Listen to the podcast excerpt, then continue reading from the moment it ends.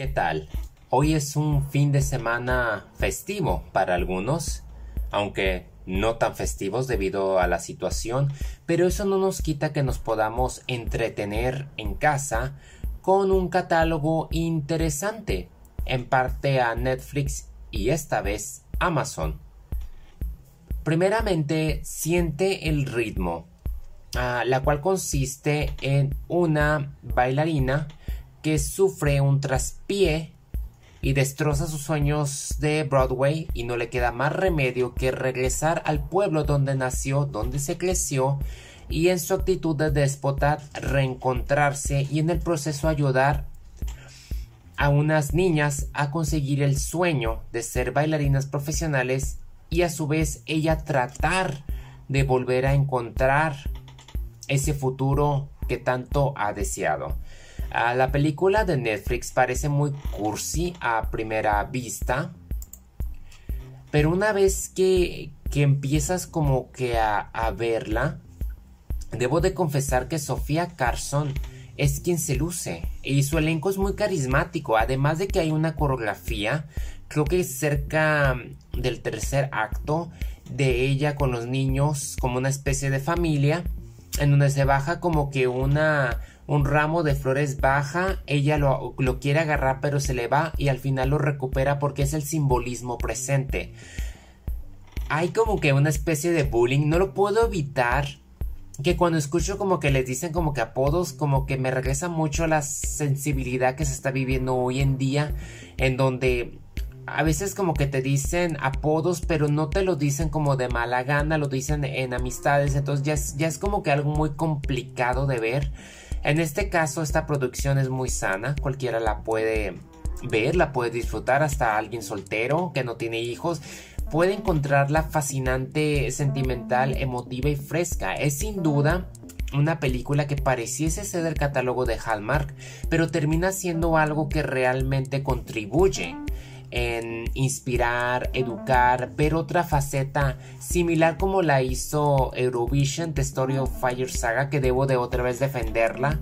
La película que tenía mucha sátira, tiene canciones sensacionales, una narrativa inspiradora, contagiosa, es, es memorable y es creo que es la mejor película que le haya visto de Will Ferrell y sigue siendo una de las mejores actuaciones de Rachel McAdams que ella puede hacer cualquier cosa y va a lucir siempre. Entonces, si no tienes nada que ver este fin de semana, siente el ritmo, cumple con las expectativas de mostrarte un entretenimiento que no solamente te va a hacer reír, te va a conmover en cierta manera y yo creo que es algo que se necesita hoy en día para distraernos de la atención. El otro título, que es un estreno de una película española, en cierta manera también africana, se trata de Adu. Cerca de un pueblo español en el norte de África, un niño hace un viaje doloroso. Un padre se reconecta con su hija y un agente de la Guardia Civil expresa de la culpa. Así como lo escuchan, Tres historias llevadas a cabo en una duración de una hora 50 minutos te expresan lo caótico y lo terrible que es vivir bajo esas circunstancias.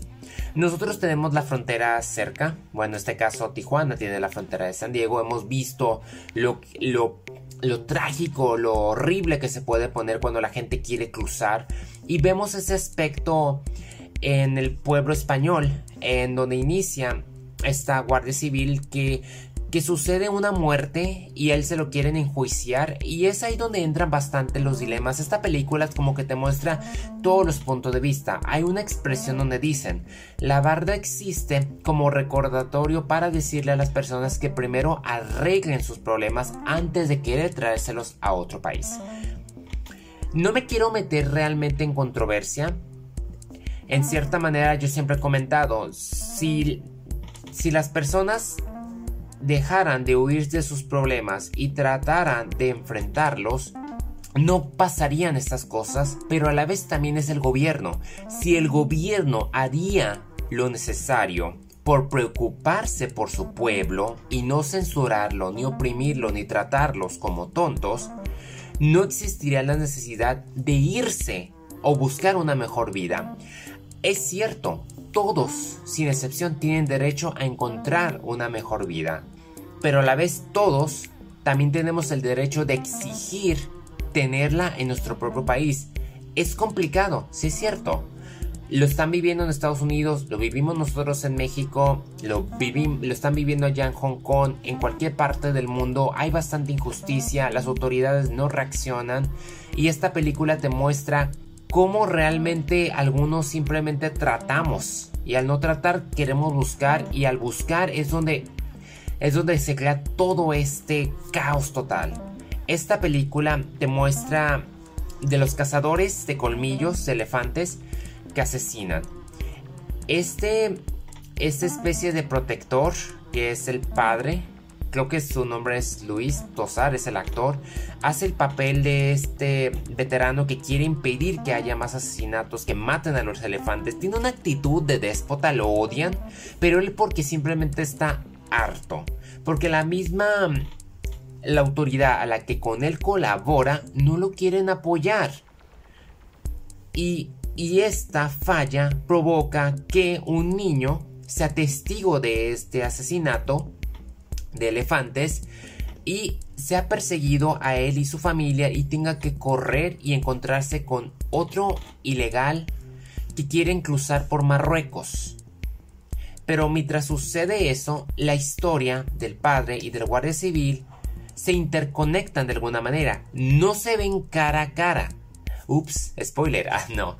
Pero te das cuenta que todos están viviendo diferentes facetas del mismo problema puntos de vista distintos de una situación que realmente nadie logra reparar porque todos simplemente no logran conectar a pesar de estar en la misma sintonía. Pues es como nuestro planeta.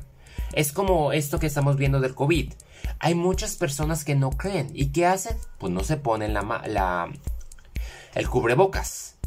Y luego ahora que me enteré que Diego Luna va a sacar un programa de de pan y circo donde va a invitar al secretario, al subsecretario y a la secretaria a comer a gusto y debatir temas que ya fueron grabados. Que a gusto, ¿no? O sea, los traes, van a van a pasar un buen momento, van a discutir, pero al final de cuentas no van a hacer nada. Cuando deberías de hacer otras cosas más importantes como los pobres niños que no tiene los medicamentos sin cáncer. Tuvo que salir Canelo a apoyar, siendo él no doctor, sino boxeador. Estamos como que en una situación tan caótica y esta película es lo exactamente lo que necesitamos para darnos ese fuerte golpe de conciencia y comprender realmente que todos estamos conectados aunque no estemos agarrados de la mano y no compartamos el mismo espacio esta película, mis respetos, la historia del padre y la hija, la forma en que se sinceran, es, bastante conmovedor. La secuencia en la frontera, híjole, devastadora. Yo creo que es una película que merece ser vista, tener estómago, porque pues son hechos terribles. Adu eh, no es una película que te entretenga, pero es una película que sin duda te concientiza en lo que sucede y cómo podría ser a la vez sinónimo de nuestro entorno sociopolítico, económico, cultural. Amazon Prime lanzó como siempre una película mexicana de Panteleón y para mi sorpresa, Loco por ti o también llamada Las píldoras de mi novio de Jaime Camil es una excepción bienvenida. Me gustó. No es la típica película tipo de, pues ya saben, de Omar, de Eugenio, que no las veo con todo respeto. No me gusta ese tipo de comedia. Ah, vi esta película porque mi padre quería verla y pues dije, bueno, tengo que dejarlo que él también tenga las películas que quiera ver. Y tiene mensaje la forma en que manejan a Hank, que pues, sufre de, de tantos males, o sea, sufre como de múltiples trastornos, mientras que Jess es simplemente una ejecutiva que exige demasiado de sus parejas. Ambos se conocen por mera suerte en una tienda de colchones. Ella se ve presionada a invitarlo a un retiro de su trabajo con tal de conseguir un ascenso, pero lo que con ella no contaba era que a su novio se le perdieran las pastillas que lo tenían controladito. Sin ese respaldo, pues él enloquece, no tiene filtros, hace un desorden total y sin duda te hace reír, pero a la vez te pone a pensar en esas personas. la, es cierto, como lo comentó una vez creo que Jaime, él hizo esta especie de papel que no es muy reconocible en su forma de ser, pero es un talentazo, nada que ver. Este sí es un actor, un actor que no cae en el melodrama ni en la exageración. Él simplemente actúa con seriedad y que esa misma seriedad te haga reír es un gran logro de que supo, como siempre, dominar y darle al clavo a su personaje. Mis respetos también para Sandra Echeverría, Daniel Tobar, la película en su duración de una hora y media te entretiene, te deja un mensaje final y estoy muy seguro que de ahora en adelante si te topas con una persona que sufra uno de miles de trastornos, lo vas a ver diferente y hasta lo vas a tratar mejor y quizás no te tome las cosas tan a pecho. Inclusive para las personas perfeccionistas también nos dan como que un aprendizaje para no ser tan exigentes, no solo con nosotros, sino con los demás, porque eso simplemente nos hace que nos bloqueemos de disfrutar de lo bueno y lo malo. Se han escuchado de muchos rumores de que quieren rehacer la trilogía clásica usando a Doug Ray o Erla Bridget durante el velo de la fuerza. Yo no sé qué puedo decir, ha habido demasiados rumores, a mí no me pone ni feliz ni me deprime, Simplemente pues para qué opino algo que todavía no es, no es como que esté establecido. Yo mejor quiero comentar que ya conseguí finalmente mi copia de Star Wars The Rise of Skywalker porque tenía que conseguirla. Mi colección está completa mientras sea la saga. Me gustó bastante volverla a ver, lo mencioné, la vi cinco veces en el cine, así que yo creo que ya está dicho. Al rato van a escuchar un podcast porque les tengo una maravillosa sorpresa, un grandioso retorno después de creo que tres o cuatro años, pero lo van a averiguar. Lo único que quiero mencionar, no quiero hablar en sí de la película, solamente quiero hablar de los materiales especiales. Como siempre, todos los Blu-rays o DVDs de las películas de Star Wars no decepcionan en su contenido adicional. En este caso el documental de The Skywalker Legacy tiene una duración de dos horas y es impresionante de ver a todo el elenco, staff técnico, diseñadores, camarógrafos, al director JJ Abrams, cómo lo reunió, las pruebas, cómo también Daisy Riddle, Oscar Isaac comentan lo que querían ver, los cambios esa es una aventura nostálgica que tiene el sello del viejo espíritu de Star Wars. Algunos esperaron más, yo quisiera ver una versión extendida como la quisiera tener porque todo lo que es Star Wars para mí es fascinante. La actuación de Kylo Ren siendo reunido con Han Solo, Harrison Ford tenerlo de nuevo como Matt Hamill, la forma en que supieron manejar a Carrie Fisher, las escenas que que reciclaron del despertar de la fuerza simplemente cobraron vida y tuvieron justificación alguna para cerrar esta historia de la princesa Lea, que ya se venía haciendo las referencias en el retorno del Jedi. Es tan fenomenal que conecta toda la saga. Claro que a mí me hubiera gustado ver como que el origen de Anakin, de dónde vino, quién era el padre. Me hubiera visto ver a lo mejor a todos los fantasmas de la fuerza, pero está coherente que solamente se aparecen con personas que están vinculados directamente. Que se escuchen las voces todavía está creíble. Me gustó también la forma de Matt Hamill de que sigue haciendo como que apariciones especiales no solamente como Luke, y me gustó también que lo hayan regresado al viejo estilo de Luke.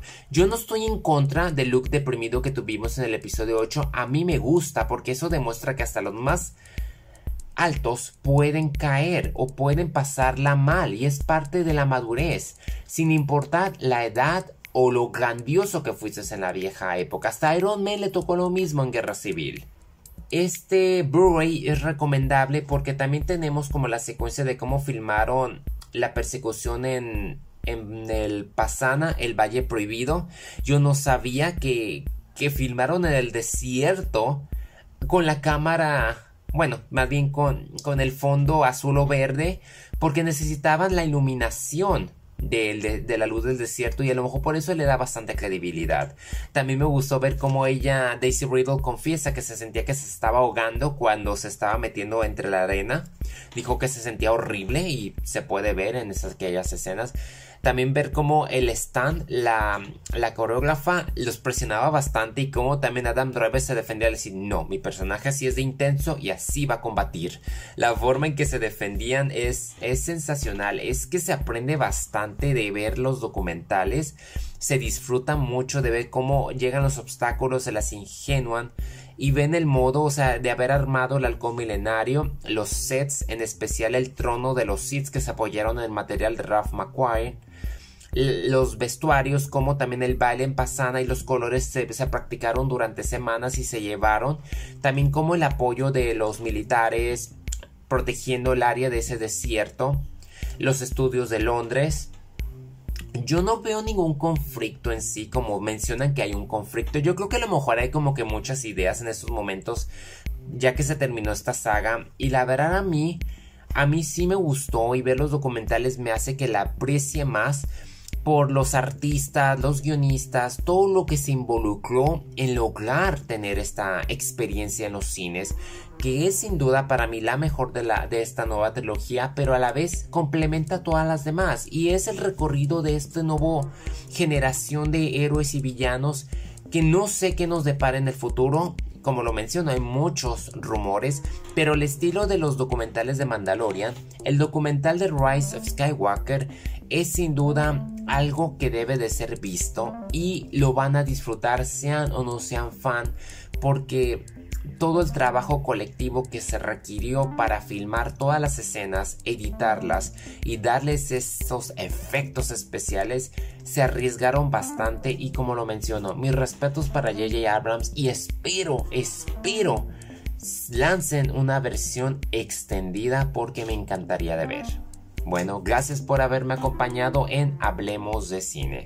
Nos quedamos al pendiente y próximamente una sorpresa.